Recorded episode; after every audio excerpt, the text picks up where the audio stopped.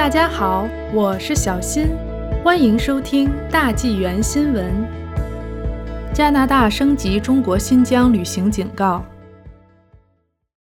加拿大政府四月十一日更新了对加拿大人去新疆旅行的建议，并发出警告：与新疆有种族联系的人可能有被任意拘留的危险。联邦政府在官方网站上公布的通知称。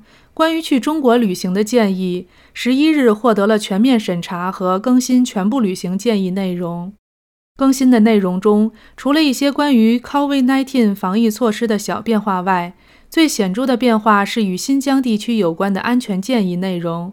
之前有关新疆的旅行建议包括：见到武警是正常的；当局越来越多地拘留该地区的少数民族人士。加拿大公民有中国国籍的家庭成员被拘留。修改后的建议增加了一些新细节，包括地方当局在新疆维吾尔自治区采取了侵犯性安全措施，当局拘留少数民族人士没通过适当程序。有关于法外拘留和强迫劳动营地的报道。最严重的一项变化是。如果你与新疆维吾尔自治区有家庭或种族联系，则可能面临被任意拘留的风险。同时，旅行建议称，该地区局势紧张，难以获得准确的信息。关于新疆的情况，已有无数来自新闻记者、国际人权组织以及声称在新疆那些在教育营幸存下来的人的报告。这些报告指控中共当局在新疆侵犯人权。包括强迫劳动、长期拘留，甚至酷刑折磨。今年二月，加拿大国会通过了一项议案，认定中共对新疆维吾尔族人士所采取的行动是种族灭绝。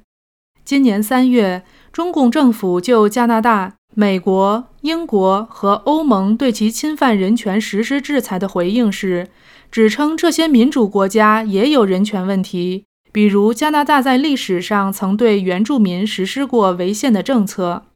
加拿大政府周日对中国旅行建议的更新，还包括新增的一项新闻与研究部分。